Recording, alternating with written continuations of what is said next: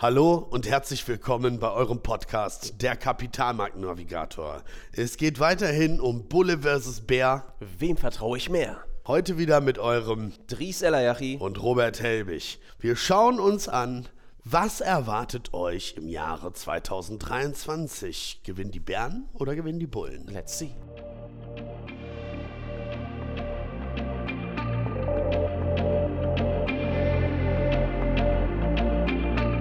In der Welt der Börse geht es rau zu. Bullen kämpfen gegen Bären, Kurse sind unberechenbar und mittendrin bist du, der Anleger.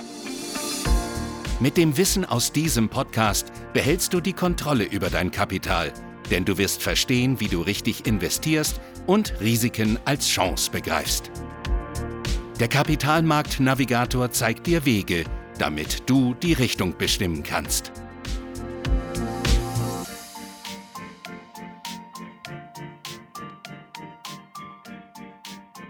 Gehen wir mal in einen zeitlichen Ausblick. Wir gucken uns die nächsten vier Quartale des Jahres 2023 an. Wir wollen ja schauen, okay, was sind die Erwartungshaltungen? Wir haben definiert Quartal 1 Rezessionswahrscheinlichkeit hoch. Quartal 2 mögliche Bodenbildung. Quartal 3 Negativität ist eingepreist. Quartal 4 nachhaltiger Aufschwung.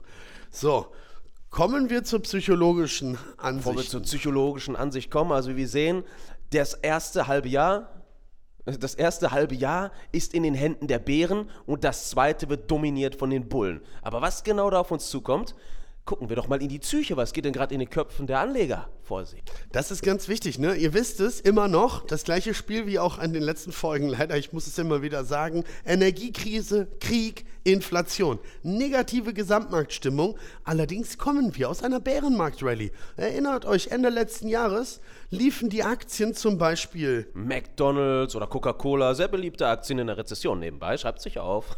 ja, liefen in All-Time-Highs. Ja, das muss man nachvollziehen. Also, natürlich gibt es Bärenmarkt-Rallies, auch wenn diese über 20% Anstieg haben, sind wir nicht automatisch wieder in einem Bullenmarkt. Und diese Ängste sind ja alle noch da. Es gibt weiterhin die Inflation, es gibt weiterhin steigende Leitzinsen, es gibt weiterhin die, ähm, die Angst vor dem Krieg natürlich und ähm, die Aussichten sind da auch nicht viel besser. Vor allem sind das auch alles andauernde Sachen, die noch nicht zu Ende sind. Ne? Mhm. Wo, wo, wir noch nicht wissen, was können wir, wie können wir weiter planen. Ne? Mhm. Da, da, ist kein Deckel drauf gesetzt oder irgendwas desgleichen. Aber wie wir euch in den letzten Folgen auch schon gesagt haben, worauf haben wir zu achten? Nämlich auf Zahlen, Daten, Fakten. Das ist ein ganz wichtiger Punkt. Woran sehe ich denn, wie lange wir noch in der Inflation sind? Wann hört das Ganze auf? Und hier möchte ich nochmal dazu äh, aufrufen, steigende Leitzinsen sind weiter in Erwartung. Was passiert durch steigende Zinsen?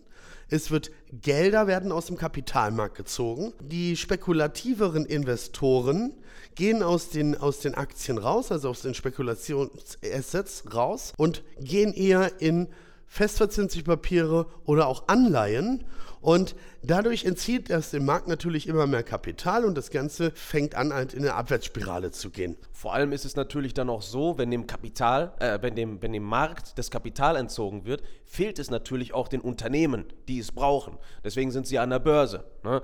Und äh, fehlt das Kapital, fehlt das Wachstum natürlich auch. Fehlt das Wachstum, muss ja irgendwo anders das Geld herkommen. Die Preise steigen. Es wird keine weitere Investitionen getätigt von den Unternehmen oder es werden sogar Arbeiter entlassen. Ja, Klar. dadurch haben wir eine höhere Arbeitslosigkeit, was wohlgemerkt auch von den Zentralbanken natürlich gewollt ist. Ja, sie wollen eine Abkühlung der Wirtschaft, damit wir dann natürlich wieder Anlauf nehmen können. Kommen wir mal zu den Zahlen von den, von den ja, Wirtschaftsweisen und äh, da gibt es zum Beispiel von JP Morgan eine gute Erwartungshaltung, nämlich tiefere Tiefs im ersten Halbjahr 2023 im S&P 500. Dazu sagt uns das IFO Geschäftsklimaindex, um es uns deutschen Markt mal zu nehmen, eine BIP voraus von minus 0,1 Prozent im Jahre 2023. Also erstes Quartal minus 0,3 Prozent, zweites Quartal minus 0,4 Prozent. Das bedeutet, wir sind in einer technischen Rezession. Also IFO erwartet das Jahr 2023 komplett als ein sehr negatives Jahr. Aber wir an der Börse handeln ja nicht die Ist-Zahlen, sondern die Erwartungshaltungen. Und was für die einen negativ ist, ist für uns nicht unbedingt auch negativ. Wir sehen immer Chancen im Markt. Und der Punkt dabei ist natürlich, dass durch diese fallenden Kurse, durch diese Negativität am Markt, durch dieses Testen der Linien, der, der Unterstützungen im Index, beispielsweise auch wieder für Trader und Investoren viele Möglichkeiten entstehen. Beispielsweise äh, die beide Dip-Strategie äh, wirkt dort sehr stark, weil man da unter anderem seine Durchschnittskurse vergünstigen kann. Die Volatilität ist extrem hoch. Das bietet natürlich auch wieder den, die Möglichkeit, das Momentum zu handeln. Trader sind aktiv und dabei. Wenn man dann natürlich mal den Volatilitätsindex nochmal aufgreift, man sieht im Volatilitätsindex von 2008, äh, wenn man den mit dem heutigen aufeinanderlegt, erwartet uns noch eine sehr hohe Volatilität, was natürlich für Trader hervorragende Zeiten bedeutet, denn die hohe Vola brauchen sie, um die Tageskurse, um die Tagesschwankungen halt mitzunehmen. Für euch als Investoren, falls ihr so eingestellt sind, langfristig, ähm, wie gesagt, vergünstigt eure Kurse in diesen Zeiten und vor allen Dingen in solchen Bärenmarkt-Rallies haltet es nicht zu lange. Das, das, ist wohl wahr. Und zusätzlich, um das von Robert nochmal kurz aufzugreifen, es ist sehr oft so, dass sich die Geschichte wiederholt. Ja? Mhm. Also wir können aus der Vergangenheit lernen. Der Punkt ist natürlich auch, die einzelnen Charts haben sich ähnlich entwickelt wie im Jahre 2008. Da gab es auch zwischenzeitlich extrem starke Bärenmarkt-Rallies, aber ihr habt ja gesehen, wie es dann äh, geendet ist. Ne?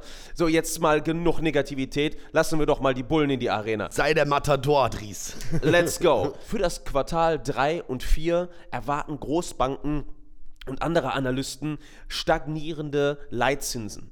Und stagnierende Leitzinsen sind immer gut, weil wir dann auch wieder mehr Planungssicherheit kriegen. Da ist eigentlich der erste Indikator für euch als Anleger, die wieder Positivität mit in den ganzen, in, in den ganzen Rahmen bringen. Ja?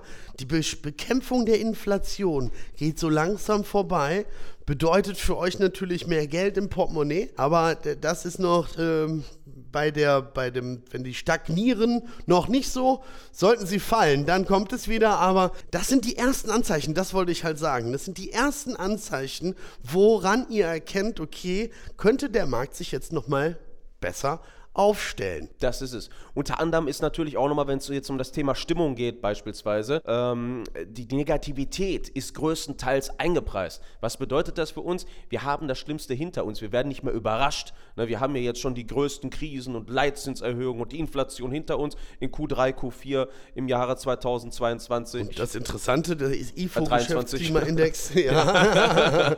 ja, 22 haben wir auch das Schlimmste hinter uns. Ja, da haben wir jeden Mittwoch eine neue Krise gehabt. Ne? und äh, das Schöne ist, IFO Geschäftsklimaindex sagt halt eben auch für 2024 ein Wachstum von 1,6 Prozent aus. Ja, Gott sei Dank. Wirtschaftswachstum. und diese Aussichten sind jetzt schon da. Also, ne, äh, die Erwartungshaltungen, seht ihr, sie werden, werden immer besser. Und wirklich hochinteressant ist, ähm, wenn es zu einer Überstraffung der Leitzinsen kommt, das ist innerhalb einer Analyse von JP Morgan ganz interessant gesagt. Die erwarten eine Überstraffung der Leitzinsen, was bedeutet, wie das bei allem im Markt ist, wir haben es erklärt in der Sentiment-Analyse, ja, ähm, kann die Zentralbank ja immer nur darauf reagieren, welche Zahlen jetzt gerade sind. Und wenn die Inflationszahlen halt weiter steigen, müssen sie die Leitzinsen weiter anheben. Aber auch das überstrapaziert sich irgendwann und überstrafft sich halt. Und da müssen sie dann irgendwann wieder gegenarbeiten. Und das wird wieder interessant für Investoren.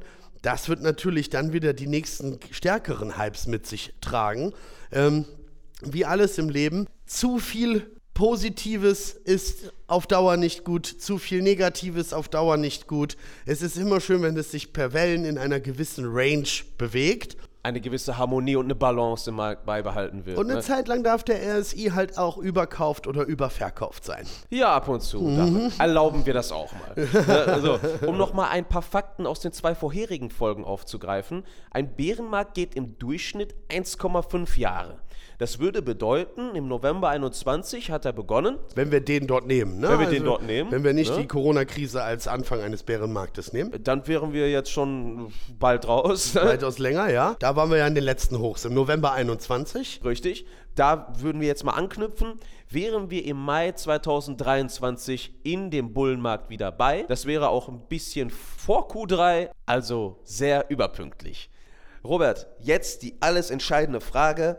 Das wollen die Anleger jetzt mal wissen. Bulle oder Bär? Wem vertraue ich im nächsten Jahr mehr? Also, wir und ganz viele Investmentbanken, ob es amerikanische sind oder auch ähm, Wirtschaftsweisen wie der IFO-Geschäftsklimaindex, äh, sehen noch im ersten Halbjahr schwierige Zeiten auf uns zukommen.